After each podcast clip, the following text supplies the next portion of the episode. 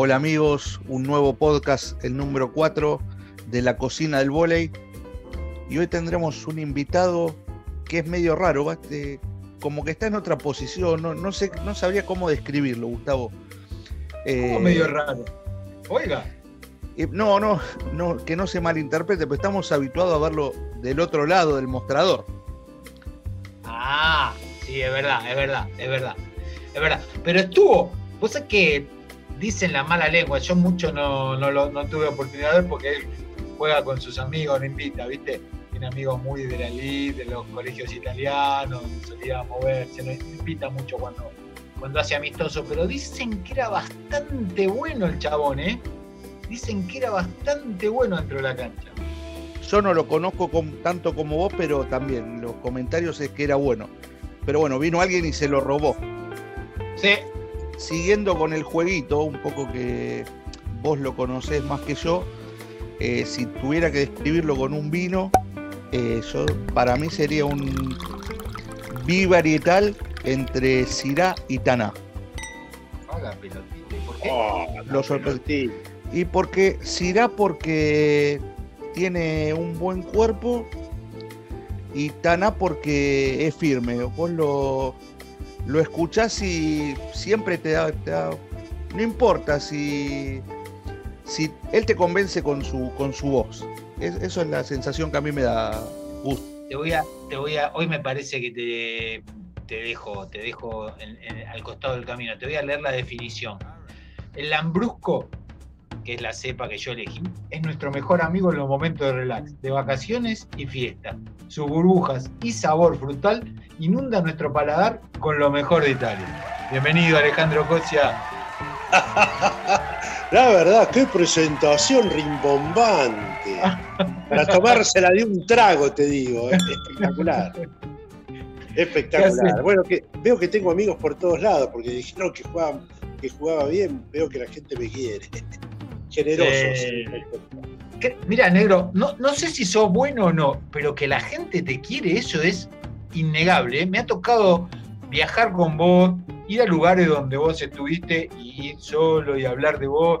Y la verdad, todavía no, no sé si no dejas deuda o yo hablo poco con la gente, pero no tendría que me hablar además de vos. Ah, ¿qué va a ser? Bueno, creo que, la verdad, ahora hablando en serio, eh, es lo que más si vos decís, ¿qué te enorgullece? Y dejar eso, eso. amistad, eh, compañerismo, no ser garca, no ser trepa, no ser chupamedias, eh, y ayudar al que puedo. Eh, eso lo aprendí, qué de la familia, ¿no? Eso se aprende en la casa. y la verdad, si vos me preguntás de qué te sí, me enorgullezco de eso. y de tener gente por todos lados, desde la gente del deporte con los que compartí una cancha del deporte que fuera, eh, hasta mis compañeros de laburo, muchos años en La Nación, eh, y bueno, ahora ya muchos años también en, en ESPN. Lindo eso, ¿eh? Sí, dale, Alejandro, ¿cómo surge el tema del periodismo? Eh, porque, digamos, hay dos vertientes. Una que es el futbolista frustrado y el otro es que desde chico le gustó el periodismo. Mira, yo la verdad, eh, lo del periodismo creo que eh, para mí estaba latente.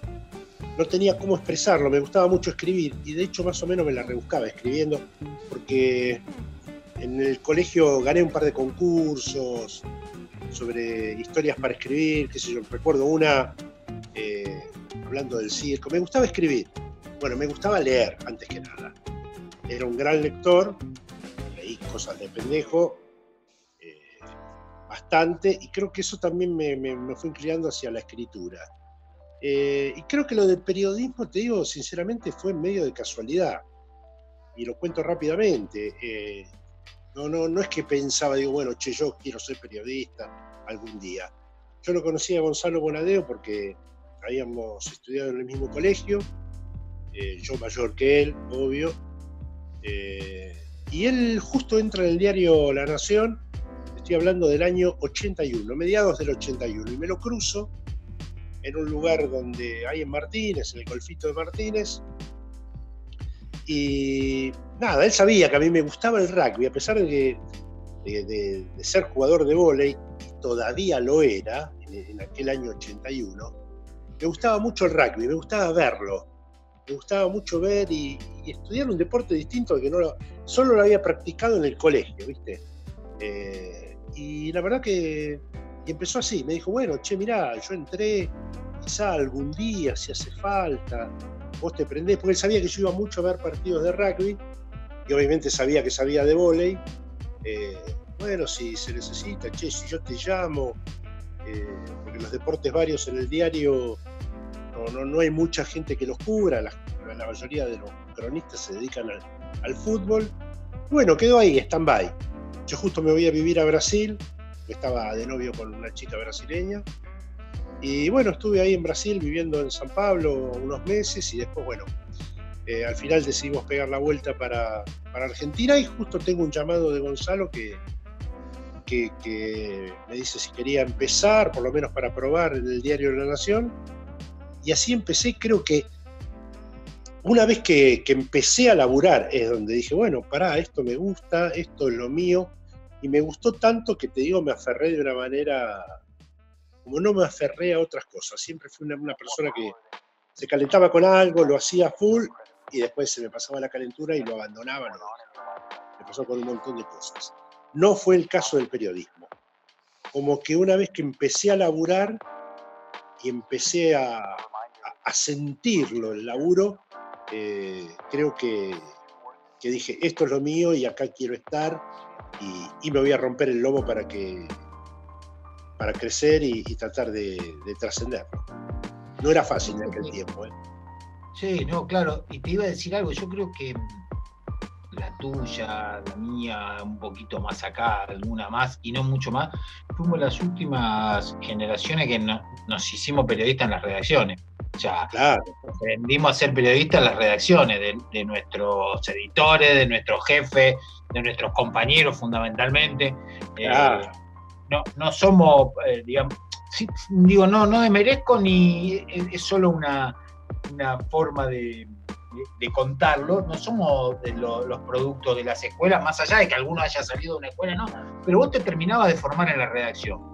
Eh, a mí me da la impresión que, como tantas otras cosas que vos preguntabas por ahí antes de empezar la charla, porque habíamos arrancado con este podcast, y yo cuento siempre que eh, a mí lo que más me encantaba de, ir a cubrir volei era la sobremesa después de los torneos, después de los partidos. Entonces yo siempre cuento que el, ruso del Celebi un día sentado ahí en, un restaurante en Caballito dijo, el volei no tiene nada escrito, o sea, lo, que uno sabe de volei, lo que vos sabés, lo que sabe el otro es porque lo escuchaste en algún lado, alguien te lo contó, pero no hay, no hay historia escrita. Se transmitía lo que íbamos sabiendo, era porque nos lo contaba un entrenador más grande, o, a mí yo escuché que el pelado enseñaba tal cosa, que el otro tal otra, pero, pero no lo viste escrito en ningún lado creo que después se perdió eso y con eso también se perdió esta cuestión de ir a buscar la información, también con los cambios tecnológicos y todo, que nos hizo periodistas de esta forma que vos contaste que te hiciste. Es cierto, sin ninguna duda, y, es verdad esto que te digo, aprendías tanto de, un jefe como de tus propios compañeros, porque muchas veces tus propios compañeros eran los correctores, eran los que te daban una mano diciendo, che, encaralo por acá. Eh, en ese sentido, viste, yo siempre fui muy agradecido tuve grandes compañeros, eh, obviamente Gonzalo que, marcó mucho en mi carrera, eh, pero después, bueno, eh, tuve de compañero a Milcar Antonioni, que después fue Capo Entela, el finado Juancito Suanich, un crack como tipo, como periodista. un tipo de Joco Suanich, la verdad, un gran compañero, el Cabezón Cerviño, Claudio Jacqueline, que hoy es en, en el diario La Nación es secretario de redacción. Eh, tuve grandes, grandes compañeros de los cuales eh, aprendí, aprendí un montón. Eh, y, es cierto también lo que decís del volei, que la verdad que muy pocas publicaciones, ¿viste? A, través de Facebook por ahí hay quienes rescatan.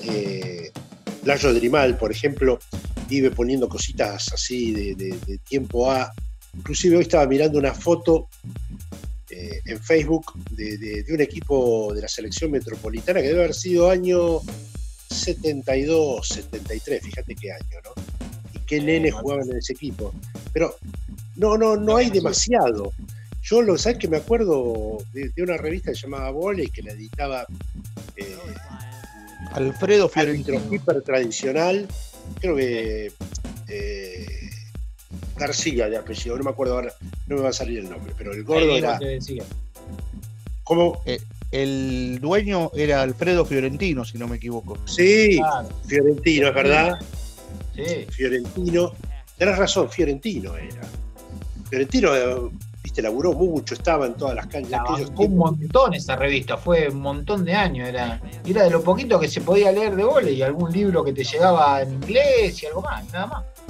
Exactamente, exactamente. No, no, no había publicaciones. Y en los diarios, te digo, la verdad salía realmente muy poco, de tanto en tanto, algún diario que se calentaba o hay alguno que se entusiasmaba, pero eh, no, no, realmente muy poco. Creo que la mayor cobertura que pudo haber en aquellos años fue el Mundial del 82 en, la Argentina. Ale, eh, bueno, pasaste por el vóley, pasaste por el rugby. ¿Cómo fueron tus comienzos en la cocina? Mira, te diría que siempre fui muy vago para la cocina.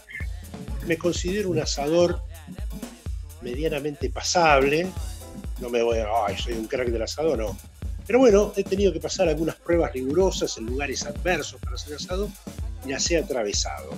Fuera de eso, fuera del tradicional asado, que me encanta hacerlo más que comerlo, y por ahí no pongo al asado entre mis comidas preferidas, pero me gusta hacerlo, me gusta todo el, la ceremonia de el armado del fuego y, nada, compartir un, buen tintillo eh, mientras se va haciendo a fuego lento el asado.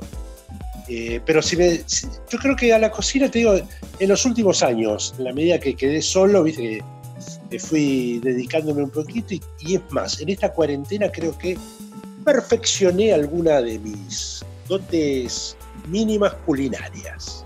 A ver. A, ver. Mira, por ejemplo, con los primeros fríos que hubo, más allá que nos tocó muy buen clima en esta cuarentena, sí, increíble. Me animé, con guisos.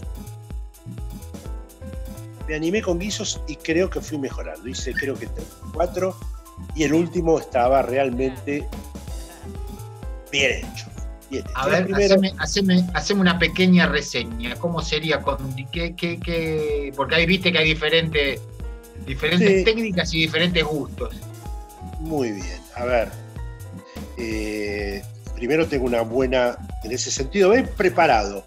Antes de que estalle la cuarentena, compré una buena, una buena olla Essen, bien grande, que me sirve de todo. Excelente es muy buena, la verdad, de extrema calidad, media saladita, pero realmente vale la pena. Bueno, aceite. Bien, va, va, hay que tener. Aceite, un poco de aceite para que no se pegue, mucha cebolla cortada, un morrón rojo, un pimiento rojo cortadito chiquito y, y, que se vaya haciendo, que se vaya cocinando. Un pedazo de carne que no necesariamente tiene que ser de, extrema calidad, con un poco de roast beef, te digo que hasta sale más rico, más gustoso. Sí, señor. Una vez que se doró la cebolla y el pimiento que se vaya haciendo, eh, tiras la carne, que se vaya cocinando con el propio jugo de la carne, eh, con la cebolla, y ahí empezás a, a implementar algunos condimentos, un poquito de pimienta, un poquito yo uso el ajo deshidratado, un poquito, no, no, no el que viene en paquetito, eh, un poco de pimienta te decía, eh, obviamente sal, eh, y, bueno, voy, así, voy dejando que se vaya consumiendo, que se vaya impregnando bien la carne con esos sabores, y después la elección de lo que quieras ir agregándole al guiso en cuanto a, las legumbres, ¿viste? Poco de calabaza, un poco de zanahoria, si querés arvejas, eh, si querés ser práctico eh, y menos natural, podés comprar alguna de esas latitas que te trae eh, primavera y bueno, tiras un par de esas que, te, se vaya haciendo también, que se hace rápido obviamente. Si no, comprar y cortar.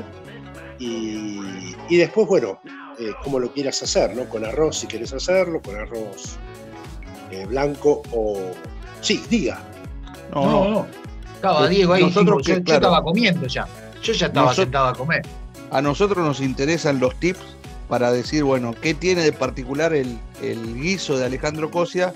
necesitamos saber, fundamental, qué tipo de fideo le pone Alejandro Cosia a su guiso. Mira, más que fideo, yo te diría luego con arroz. El arroz, es algo que me gusta mucho en cualquiera de sus formas.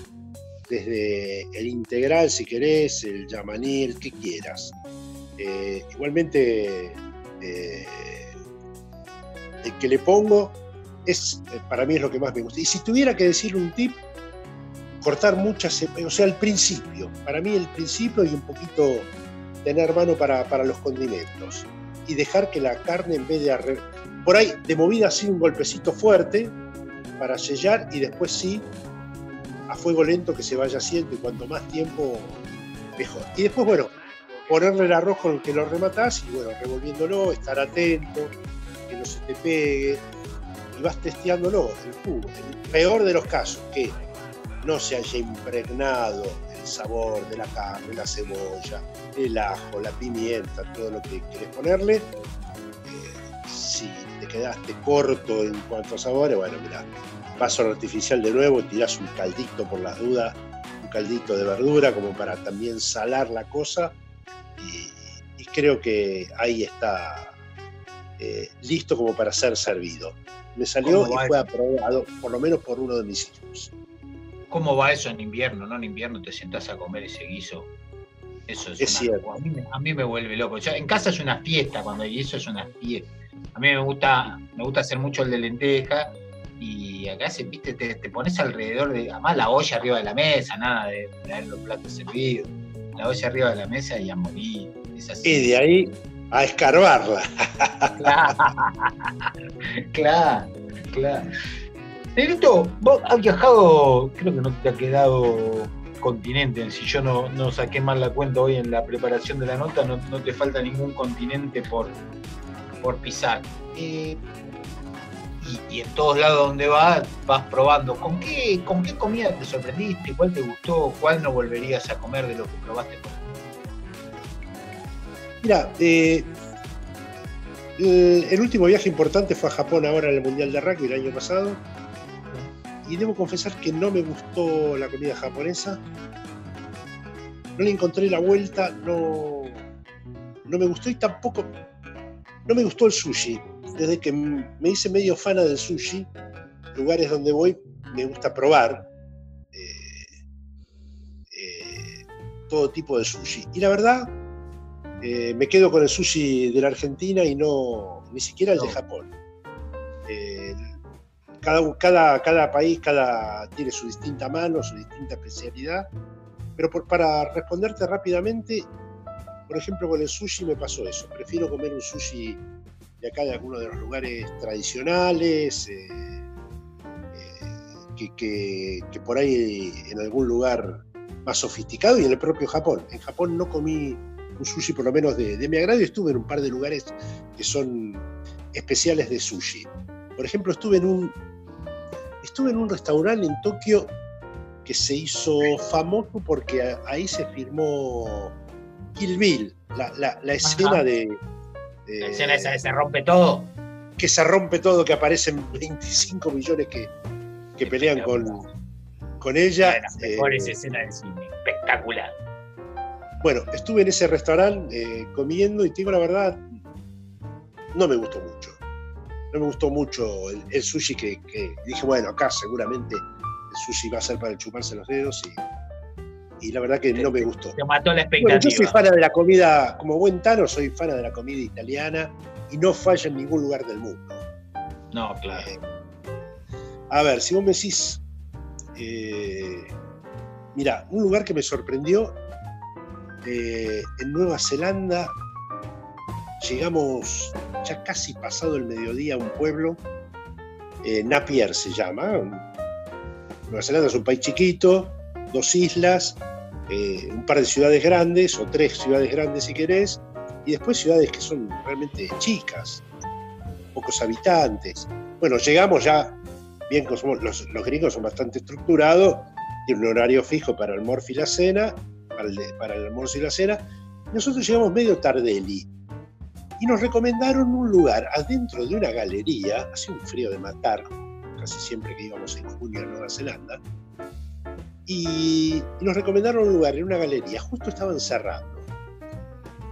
mirabas ahí y decías, no, acá no puedo comer, este lugar, la verdad. Bueno, nos sentamos, nos hicieron unos malfati espectaculares. Me acuerdo siempre de eso los mal pati que comimos en Napier.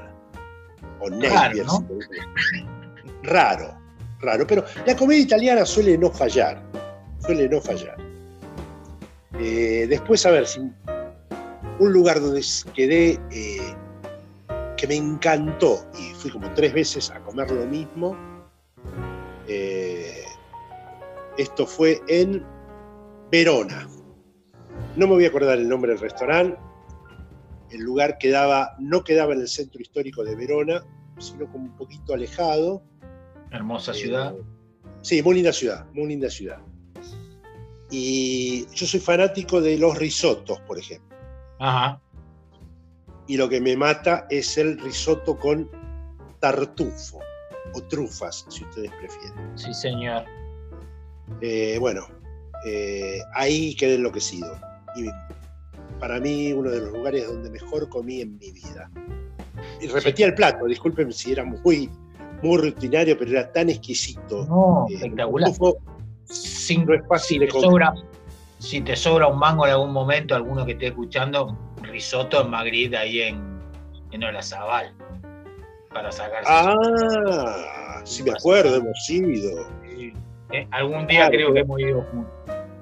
Este, impresionante. Es, es, muy difícil de comer buen risotto. O sea, los lugares donde se especializan en risotto, porque tiene un punto que es muy difícil de lograr, pero los lugares que se especializa, te sacas el sombrero.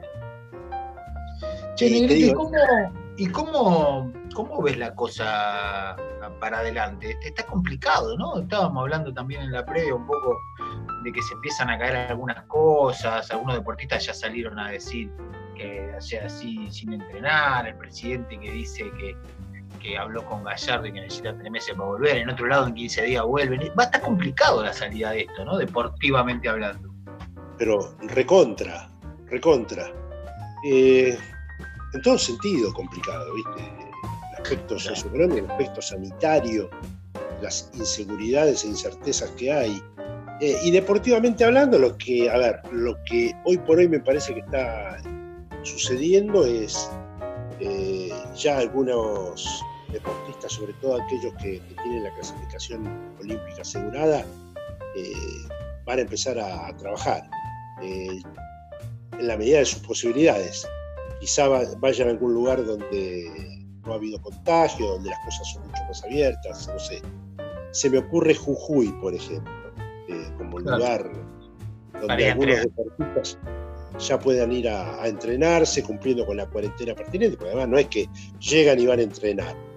Tenés que hacer ahí la adaptación, antes hacías la adaptación en la altura, ahora tenés que hacer la adaptación a la cuarentena, ¿no? Venís de un lugar, sobre todo los que viven en, el Gran Buenos Aires y en, eh, la capital, ¿no?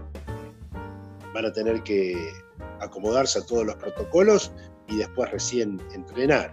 Eh, sí, la verdad que aparte, ¿saben qué, muchachos? Eh, es difícil hasta de imaginar. Ese es el tema. A mí me cuesta eso. cuesta. Porque bueno, esto nos sorprendió. Nunca nadie vivió esto. En ningún, pero ni, remotamente. Ni en la Argentina, ni, ni creo que, bueno, en otros lugares por ahí, no sé. Pero la verdad, nosotros no, no podíamos ni siquiera imaginar la peor pesadilla lo que estamos atravesando. Alejandro, un poco cuando surge la idea de, de hacer los era eh, llamar a gente del volei, pero tratar de sacarlo del eje del volei, pero tampoco podemos ser eh, eh, necios y no tocar el tema, el tema que nos apasiona. Vos me parece que estuviste en dos de, los estuviste en los dos mundiales de, que se hicieron en Argentina. ¿Qué recuerdos tenés del 82 y del 2002? Son malos. Eh, a ver, el 82 para mí inolvidable por varios aspectos. Periodísticamente te diría nulo. ¿Por qué? Eh, porque yo en ese momento jugaba en club italiano. muy amigo de Daniel Castellani y Daniel, que era el capitán del seleccionado, nos engancha a mí y a otros muchachos del club italiano, a Juan Carlos Rúa, eh, había un par más de italiano. Eh, ahora no me voy a acordar. Bueno, nos engancha como acompañante de delegación de los distintos seleccionados. Eh, como attaché, se, se, decían que eran attachés de Attaché. Exactamente. Y bueno, eh, alguno fue con Brasil. Eh, ah, Guillermo López también, que era armador de italiano. Guillermo él, López. con Brasil. Él va con Brasil, eh, Rúa va con Cuba y a mí me toca Estados Unidos. Un equipo de Estados Unidos que tenía como entrenador a Doc Bill. Sí. tenía en, en sus filas a un muchachito rubio, bajo perfil, no era la figura del equipo quien después se iba a convertir en el jugador, en el número uno del vóley de todos los tiempos. Sí. Carlito, Carlitos Kira. Más ni menos, Karch Kirali. Eh, y, la verdad que fue una experiencia increíble. Yo en esa época era jugador, así que imagínate, tenía todo el entusiasmo de, jugador. Eh, y la verdad que me di algunos gustos increíbles, ¿no? De, ver partidos. Me tocó la sede de Catamarca, se inauguraba justo el Polideportivo de Catamarca para, para esa ocasión, un estadio divino, en aquel momento era de avanzada. La verdad no había muchos gimnasios o estadios deportivos como el de Catamarca en aquel momento. Eh, y la verdad que me tocó ver a cracks de, de, del deporte, porque en esa zona, que fue la zona la integraban Chile, Estados Unidos, Bulgaria y nada menos que la Unión Soviética. Y en la Unión Soviética jugaban Zaitsev y Sabin, dos Todos los animales. Esa zona fue tremenda.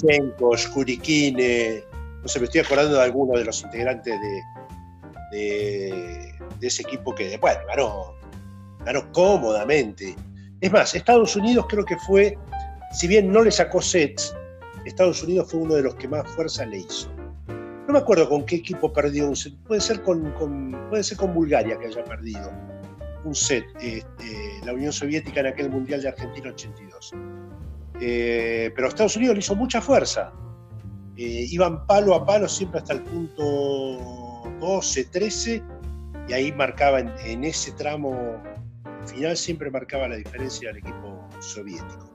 Pero bueno, la verdad, convivir un, un, mes y medio más o menos, lo que duró el torneo y la previa, eh, con un seleccionado de, de, de, de, altísimo nivel, que después, bueno, sería, viste, después ya en el 84, eso fue en el 82. En el 84 ya fueron. Y después dominó, dominó el resto de la década, la dominó. La dominó, exactamente. Y, y empezaba a verse esto del de la exaltación de la, de la especialización, valga el juego de palabras. Esto de que solamente dos jugadores te, te recibían el saque en toda la cancha, eh, jugadores que, cumplían un rol muy específico. Antes no era tan así. ¿Viste? Antes se recibía por ahí con cuatro jugadores. Y Estados Unidos, como, viste, como que Doc Bill con su táctica dijo, bueno, tengo los dos mejores receptores que pueda haber, bueno, esto me reciben en toda la cancha. Bueno, con esos jugadores también, viste, le solucionaba bastante. Pero bueno, Kirali no fue la gran figura de ese mundial, obviamente, era joven, le pesó un poco la, falta de experiencia, ya era un chico destacadísimo, y digo chico porque era realmente pendejo, destacadísimo en el beach. y él le encantaba jugar beach y yo tenía bastante trato con él a punto tal que, bueno, yo como era jugador, había estado parado por el tema del mundial, trataba de entrenar un poquito, ¿viste? aprovechaba los cierres de, cada entrenamiento.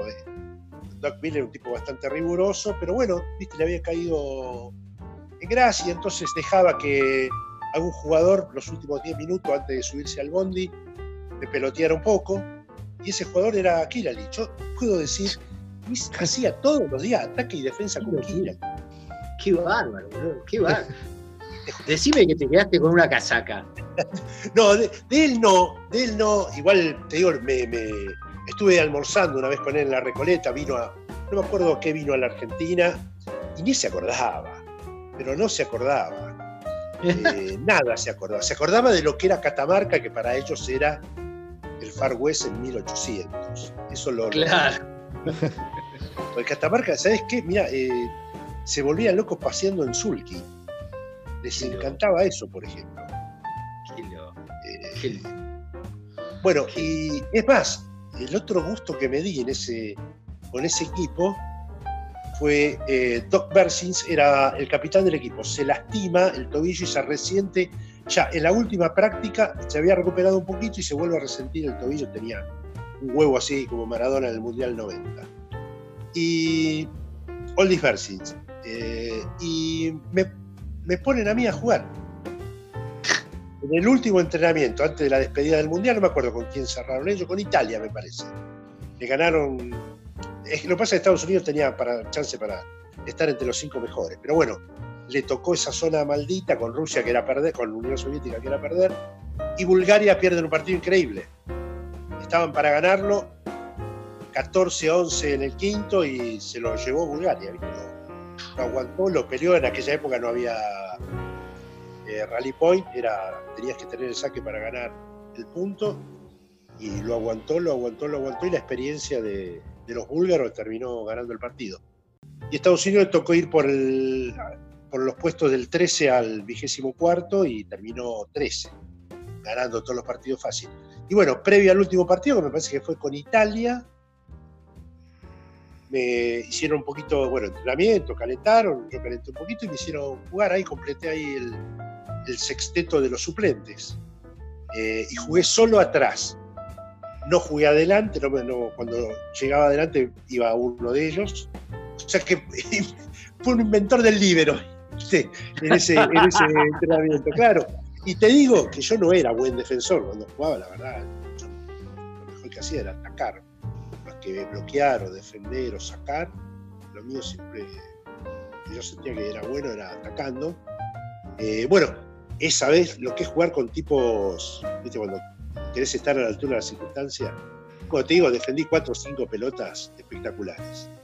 Pero espectacular que ni- en mi vida defendí así. Eh, pero bueno, esa fue la anécdota de, de ese mundial. Lo viví así. Y el del 82 tuvo el costado que, a ver, vi muy poco de Argentina, ¿no? O sea, estuve en la preparación del equipo porque sí eh, hice varios partidos cubriéndolo para la Nación. Me acuerdo un gran partido que para mí fue un gran indicio de que el equipo estaba para, para que le vaya bien en el Mundial. Eh, cubrí una victoria de Argentina 3 a 1 con Cuba. En Cuba jugaba la chiquita Martínez.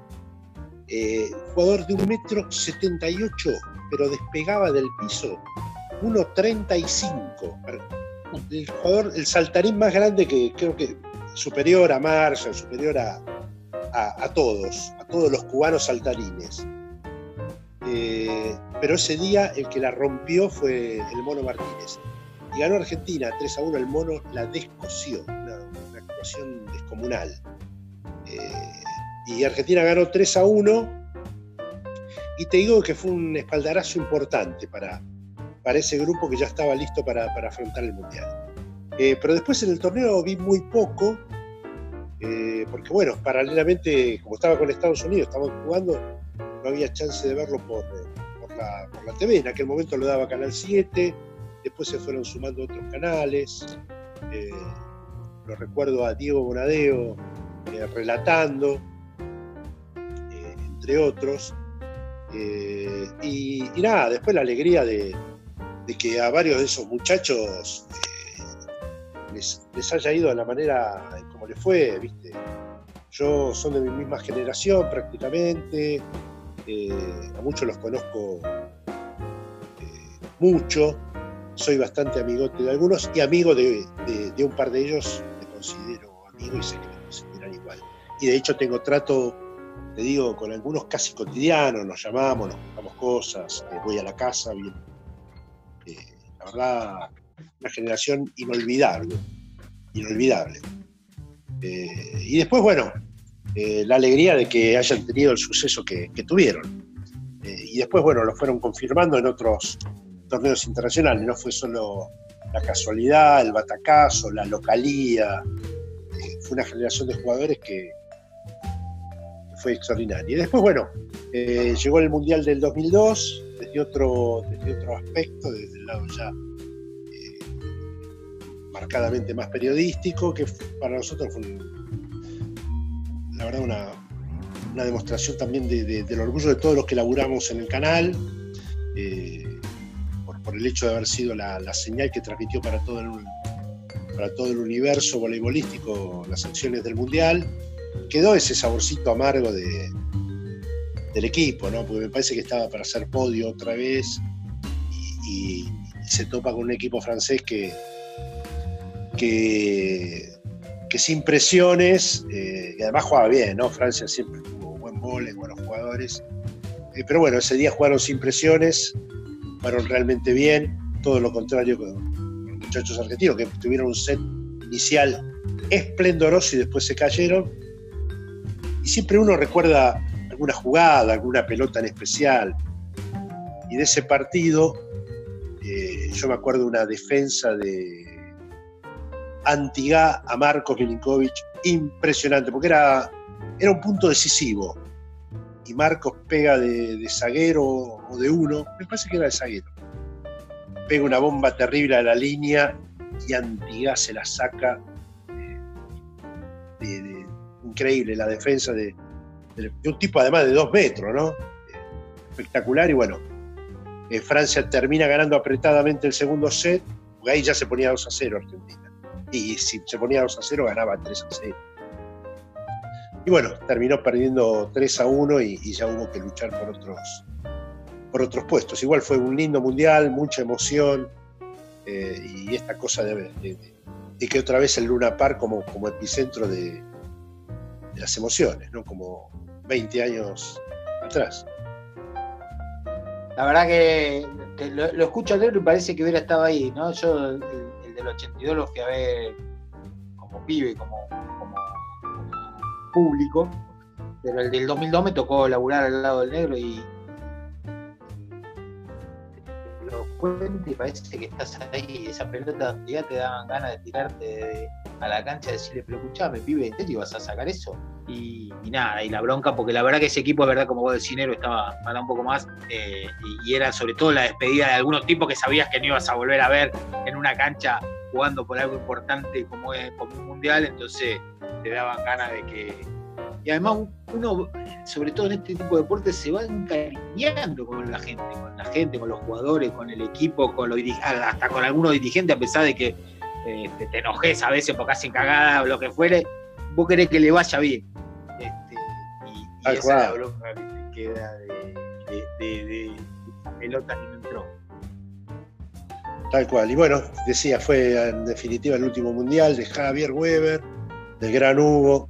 Eh, y por ahí como cosa positiva rescato que la, la- entre otras cosas, ¿no? Por ahí uno puede, tenés un montón de cosas para rescatar. Pero me vino a la cabeza el gordo Ferraro. Hernán tuvo la posibilidad de demostrar en un, mundial toda su enorme categoría de jugador en el cierre de ese mundial cuando tuvo que reemplazar a, ya más eh, efectivamente a Javier que se había desgarrado.